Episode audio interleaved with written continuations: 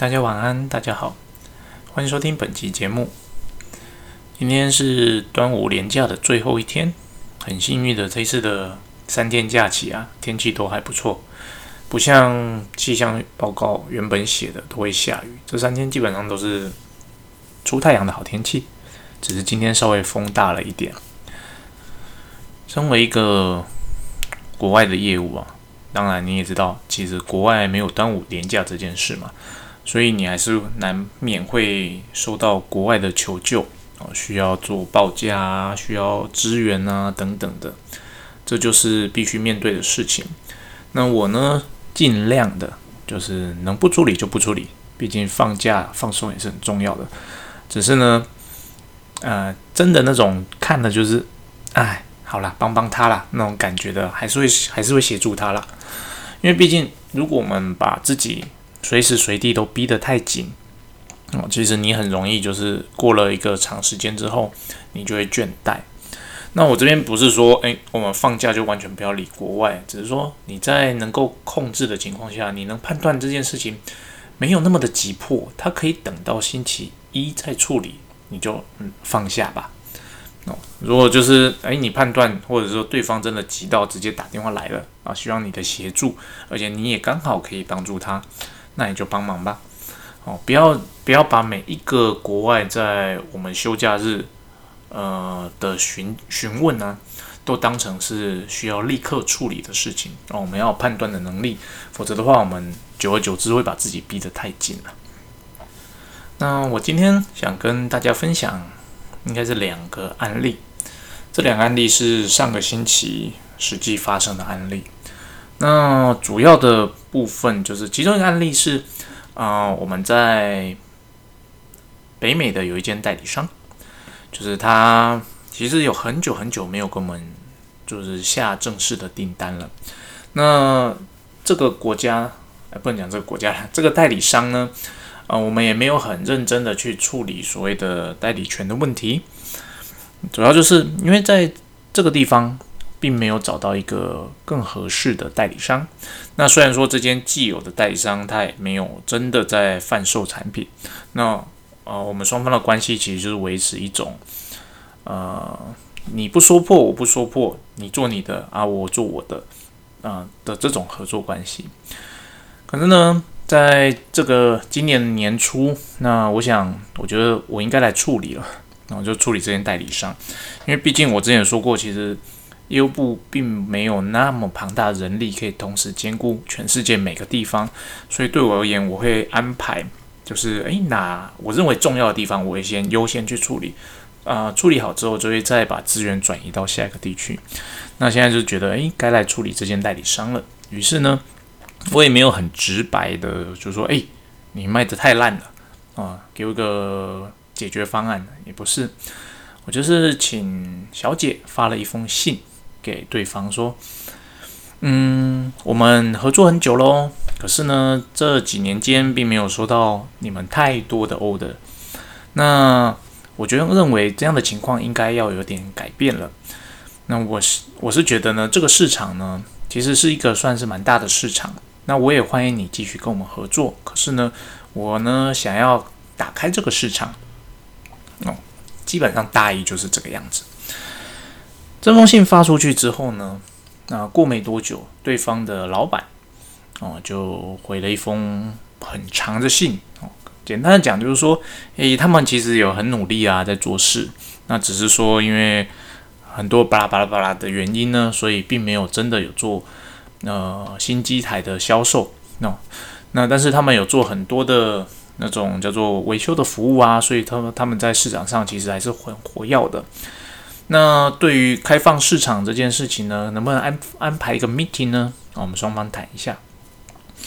那也知道其实有时差嘛。那助理小姐问我说：“诶，怎么办？他要 meeting？” 我说：“meeting 就 meeting 啊。”然后小姐问我说：“诶，那是约在我们的早上什么时候吗？或者是我们工作时间？”我说：“当然不是。像这种你对国外的代理商，你一定是以对方的时间为主，也就是说。”如果他方便的时间是我的晚上，甚至是半夜，那就是安排那个时间，你没得商量，你就是呃以对方的时间为主啦。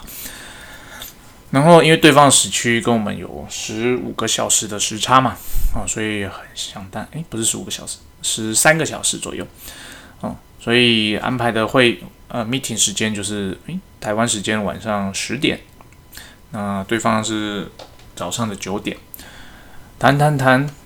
那谈的内容基本上其实都是预料之中的，因为毕竟双方这么多年来并没有真的有销售的行为，所以呃谈的就是其实他还说啊，我也很了解啦，如果你们要开放市场的话，我们可以接受啦，只是说我还是希望我们可以找到一个新的合作的模式啊。那我们也很努力啊，在做售服的部分啊，只是新机的部分并没有什么很显著的销售机会啊，巴拉巴拉等等的。然后，总之呢，meeting 完之后，哦，对方开了一个询价给我，就说：“哎，那这样好了，那虽然也确实这么多年来，我们并没有真真的有够心机的 inquiry。那现在呢，我们把之前询价过的这些 case 呢，也不能讲 case 啊，就之前有最后一次订单的那个规格，哦，请我们这边再更新一次价格。那。”哦，根据这个需求，基本上其实我就得到我想要的答案了嘛。一，对方其实他是同意，也不能讲同意，他没办法阻止我，呃，open 这个 market，打开这个市场。第二，他为了可能要维持他既有的利益，他送了一个询价给我。其实这就是我发那封信的意义。哦，因此呢，我就开始组织所谓的价格的计算，因为其实我知道，如果照着之前的。那价格计算丢给对方，对方基本上应该是不会买单的，因为双时空背景差太多了哦。现在跟十年前，现在跟五年前，其实环境上、经济环境上都差很多。所以呢，我就把所有旧的资料先调出来，我去看，诶，最后一次的下单的设备，它的规格是什么？它当时的单价是多少？然后呢，去推算出当时我们设备的。销售毛利是多少？当然啦，一般的业务你是不会知道你的设备销售毛利是多少的。那可是呢，你在公司做久了之后，你自然会有门路，或者是有能力去计算出基本上呃怎么样的设备它大概具备有多少的毛利。所以我就从旧的资料里面去推算出，诶，当年哦那套设备销售的毛利是多少。然后我同样用今年的价格。哦，再对同样类型的设备做一次计算，然后算出来之后，想当然，因为经过这么多年嘛，成本呢价格都有提升。那在这种情况下，你算出来的价格一定比当年更高嘛？但是呢，我认为这是一个机会，就是说，那因为这间代理商有点特别，这间代理商它是属于完全不需要售后服务资源的代理商，就是你设备卖给他之后，他后续的可以全部自己 take care。完全不需要资源，比如说你的售后服务成本很低，因此呢，我就呃算了几个价格，然后给公司，就是因为我认为呢，对于这样的代理商啊，我们在利润的部分哦，应该可以稍微做一点调整，因为它并我们并不需要去负责设备销售之后的哦保固这些成本的存在。那以往的毛利可能是多少？那我建议现在可能。能不能只考虑多少？当然，你身为一个业务，你知道毛利这件事情其实是有一点敏感的，有点 sensitive 的。所以你在写这封信的时候，你当然用字遣词，你要自己去斟酌。那总之呢，哦，因为我的这封信，那公司高层啊一起开了一个会议。那会议的结论就是，嗯。对，没错。对于这样的代理商，我们确实可以哦，就是可能可以不用赚那么多哦。我们因为我们并不需要呃比较多的后续的维修保固的成本嘛。可是呢，即使我们不赚这么多，对方还是会买单吗？高层丢了这个问题给我，或者说对方有一个有没有 target price？他认为他想要多少钱买这套设备？哦，好，其实这个。其实就是我想要的答案，就是，嗯，公司没有很强硬的说 no，哦，毕竟这是一个敏感的话题。你原本的 A 设备过往假设毛利率就是三十五，那你为什么现在要为了这个特别的代理商，你要降你的毛利率呢？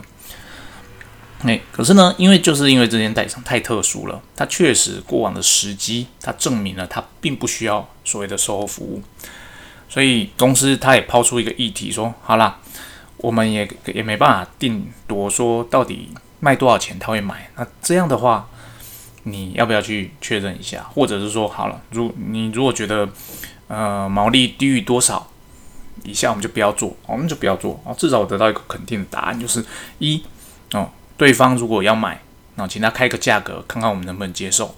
二，我们自己开个价格，看对方能不能接受。啊，所以这两条路，就对我而言，至少我可以有一个新的武器去跟对方谈，说，哎，我们来重新谈谈看，啊，关于我们这个代理设备的价格是多少。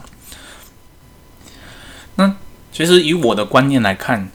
我看这件事情蛮简单的，我就认为，反正不论毛利率是多少，因为这个代理商他基本上不需要受服嘛，我卖出去，我就算毛利只抓五 percent，我也是净赚五 percent，我毛利抓十 percent，我是净赚十 percent，啊，所以我认为只要是我只要有赚就好了。可是对于公司高层来讲，他认为不可以这样子啊，因为过往而言，就是以前他买的设备假设是五百万好了，你现在。哦，诶，你怎么重新谈了之后，可能三百五十万就卖了？那这是表会不会让对方觉得你之前赚很大？那以我的角度来看，我当然知道这这件事一定会发生啊。你稍微有点 sense 的业务或老板，你一定会去 challenge 这件事嘛。可是呢，我认为那个是过去跟现在，因为时空环境不同。你如果想要在这个代理商真的要回头认真的销售我们家产品的话，你本来就应该去做调整，除非呢，我们就是要放弃它，要放弃它。那如果我们没有要放弃它，你又不做价格调整，那双方只会是一个怎么讲？现在就还是模糊的空间嘛，继续模糊下去嘛。啊，所以我觉得那不是一条好路，所以我会认为说啊，对于这种代理商，好了，我就定一个价格，毛利十五 percent，我就卖了。总之，他卖多少我就是净赚嘛。哦，有总比没有好，而且至少我在市场上会动啊。而对公司而言，他没有啊。他认为说，嗯，我们要考虑到很多很多的事情。其实这就是我们身为第一线业务跟公司管理层，他们在看事情的时候会有一点点的不一样。啊，那这些不一样呢，不代表是管理层要压抑业务去做销售这件事。他只是在考虑通盘的考虑，说我如果这样子销售。哦，被其他的代理商知道了，或者这个价格被流到其他代理商去了，其实反而对公司未来的整体销售来讲是一种伤害。虽然说对于这一次的订单的销售可能是有利的，确实它也可能是净赚，可是呢，它有可能伤害，有几一定的几率会伤害到我未来的全球的销售。所以在这种情况下，公司的管理层就会更保守一点。那我也认同这样的看法，我也认同的这样看法。那我得到的就是一个，我得到一个 permit，那我可以价格稍作调整，但但我没有得到的就是可以低到很多，哦，那我得到另外一个 permit 就是我可以询问对方的意愿，也许对方意愿开出来是公司可以接受的，那这样子我这个这条路线又重新开通了，所以这是上个星期哦发生的一件事情，那在这边跟大家分享我的处理方式，那。从第一件事情衍生出来的，基本上还有另外一个 case。那其实它算是在另外一个地方了。那它发生的状况就是，呃，我们在那个国家有复数的代理商。总而言之，大概有四间的代理商。那其中一间代理商呢，他一直在跟我抱怨，哎，不能讲抱怨了，要求我给他独家代理。那我一直从我接这个位置来，我就一直拒绝，一直拒绝，一直拒绝。那我拒绝的理由其实很简单，我就是很直白的跟他说：“你没有办法吃下这整个国家。对，如果你要求要独家代理的话，你秀给我看，你可以承诺，就是不能讲承诺，你实际就是秀给我看你的订单额。”你的订单数量要达到某一个程度，我就真的开出一个数量给他。你只要能够达到这个数量，我就给你独家。那反正谈谈谈谈到最后呢，最后呃，我跟这个要要求独家代理商的条件就是，好，他放弃全国独家，但是呢，他想要西岸的独家。我说好，可以，西岸的独家，那一样，我重谈条件，就是你只要达到多少的销售数量，我就给你。那他就真的去努力，有努力哦。经过了一一年多的努力，他真的达到这个条件了。好，那现在呢，就换我要苦恼了。哎，他真的得到条件了，我真的就要砍掉另外一家代理商吗？我的做法是是，好，我 keep my promise。我真的另外一家代理商他也来询价了，我就跟他说，不好意思，我跟这间公司已经谈好了。那请你以后去跟他做购买，那他承诺我会给你很好的价格，帮助你库存，提供最好的 service。那当然，这间原本代理商他会非常的不爽啊，他他说，哦，我才不要跟这间公司买呢，我要直接跟你销售，要是你不卖给我的话，我就要去跟你的竞争对手买。哦，这是正常的反应啦，就是如果啊，我们换个角度来看，假设我今天是代理商，我的原厂叫我去跟。另外一间公司买，我当然会不爽啊，因为我就是中间会被赚一手嘛，对，所以呢，我呃这间被被我舍弃的代理商，他会有这样反应，是我的预料之中啊，预料之中。哎，可是呢，我会因为这样子而改变我的决策吗？哦，基本上不会。其实，身为一个，我当然知道我这样的决策，我会损失这间既有代理商他每年固定的订单金额。以及订单的数量，可是呢，你身为一个业务部的主管，你身为一个公司的哦对外的第一线的负责人，你本来就要对你每所做的每个决策有所取舍，你没办法去想要得到所有的好处哦，这是很困难的。呃，但是这是每一个人都会想要的哦。哦，我们当然是想要八面玲珑，每一间我都处理得很好，我们每个代理商都。不要舍弃我哦！每个代理商都做得很好，而且不会是相互竞争。可是呢，实物上就是没有办法，不可能，因为代理商跟代理商之间哦，尤其是有复数代理商的时候，其实他们很多时候也会是竞争的关系哦。所以这件事情它在人性上本来就是不可能的。可是我们就会，当我们当一个 要做这种决策的时候，其实我们很容易犯的一个错误就是我们会拖延以及龟缩。以及假装视而不见，怎么说呢？其实这件事情呢，你也可以有另外一种做法，就是你不处理，你也偷偷的继续卖给这间代理商，就是这间打算被你淘汰的代理商，或者说因为他抗议了，所以呢，你就跟原本你承诺的那间公司说，诶，不好意思，其实你的那个业绩目标还差一点哦，所以我们今年不能给你独家，没有哦。其实你也可以这样子做，只是这样子做，就是你会觉得啊。我至少说，诶，我今年保持了，呃，两间代理商都有给我订单嘛。那后面的事后面再说。可是你要想象的是，如果这件事情呢，你一直用这样的方式处理，其实对后续来讲，这间很有野心的想要成为独家代理的代理商，他可能就会放弃你。到那个时候呢，会变成我们要回头去求这间代理商，对，诶，我们好好的谈合作。我们不要这样嘛，你不要这样，不要走啦。那我给你更好的条件。其实你会想，你就知道，如果你是这间代理商，他你明明很有企图心，可是原厂他就是不给你他想要的东西，而且他很努力了，他达到了原厂的要求，但是呢，原厂却用各种理由拖延，不去兑换啊，不去兑现他的承诺。身为这间代理商，他一定感受会很差嘛。所以呢，我的做法就是我思考了一下，我也没有思考很久，他不思考了。两个小时，我说好，就跟这间代理商说，我 keep my promise 哦，你以后就是我西安的独家代理。嗯，那你承诺的数字是这里哦，你也达到了，你就是我的独家代理。那跟我就请小姐跟另外一间公司说，不好意思哦，你就是去跟这间公司接洽。那其实这个就是我们身为第一线人员。应该要有做决策的勇气，以及承担后果的勇气。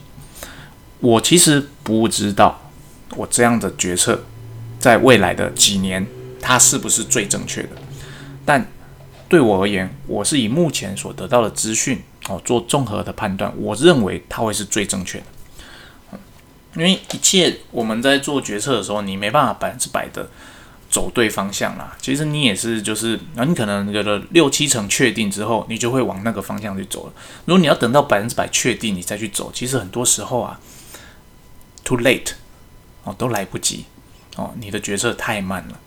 你本来做决策就是应该是随时哦下定决心一做哦，你就是怎么讲要果断。然后呢，果断之后你要实时的去注意，然后去修正，而不是说我做了一个决策，然后未来十年这个决策都不会变。当然不是这个样子。我今天做了这个决策，我明年发现整个经济环境或这些代理商的整个营运条件换了变了，我立刻就会处理哦。哦，不会是因为说，哎，我今年做了决策，哎，这间公司是我的独家代理，我未来三年、未来五年，我都不会去动它，它就是独家代理，不会哦。要是他明年。的销售业绩没有达到他承诺的数字的话，我还是会解除他的独家代理。哦，所以呢，其实这就是一种我们身为第一线主管的，嗯，怎么讲？你应该要有的 guts 啊，简单讲就是这样，你要有个 guts，你要有承担决策结果的勇气，你要有做决策的勇气以及承担结果的勇气。哦，那。你当然希望这个做决策的这件事情带来的结果是好的，但是要是它带来的结果是坏的，那我们同样的也要承担这个后果，并且去收拾它。好，那你要怎么去收拾它？那当然，我们在做任何决策的时候，呃，我的习惯是我一定会先想好这件事情，如果往 A 的方向走，我后续要怎么做。如果他往 B 的方向走，我后续会怎么做？要是他往 C 的方向走，我后续会怎么决策？我可能没办法想到非常的 detail，但是至少我会有个大方向哦。就是说，如果他往诶我预期的方向走哦，那我后续要怎么继续处理？要是他往了另外一个方向走，至少我知道去怎么去收拾它。哦，所以这就是我呃延伸出来的第二个话题了。我们第一线主管就是要有做决策的勇气而且。不要拖延，不要想要叫什么？不能讲苟且偷生，就是苟延残喘。我想拖一天是一天，哦，让我的利益不会减损。其实这件事情是我非常不建议的，非常不建议的。因为我们如果只着重于眼前的小利，我们基本上是没有办法取得后面的更大的利益的。哦，那以上就是今天的节目分享，希望今天分享内容对各位有所帮助。谢谢收听，拜拜。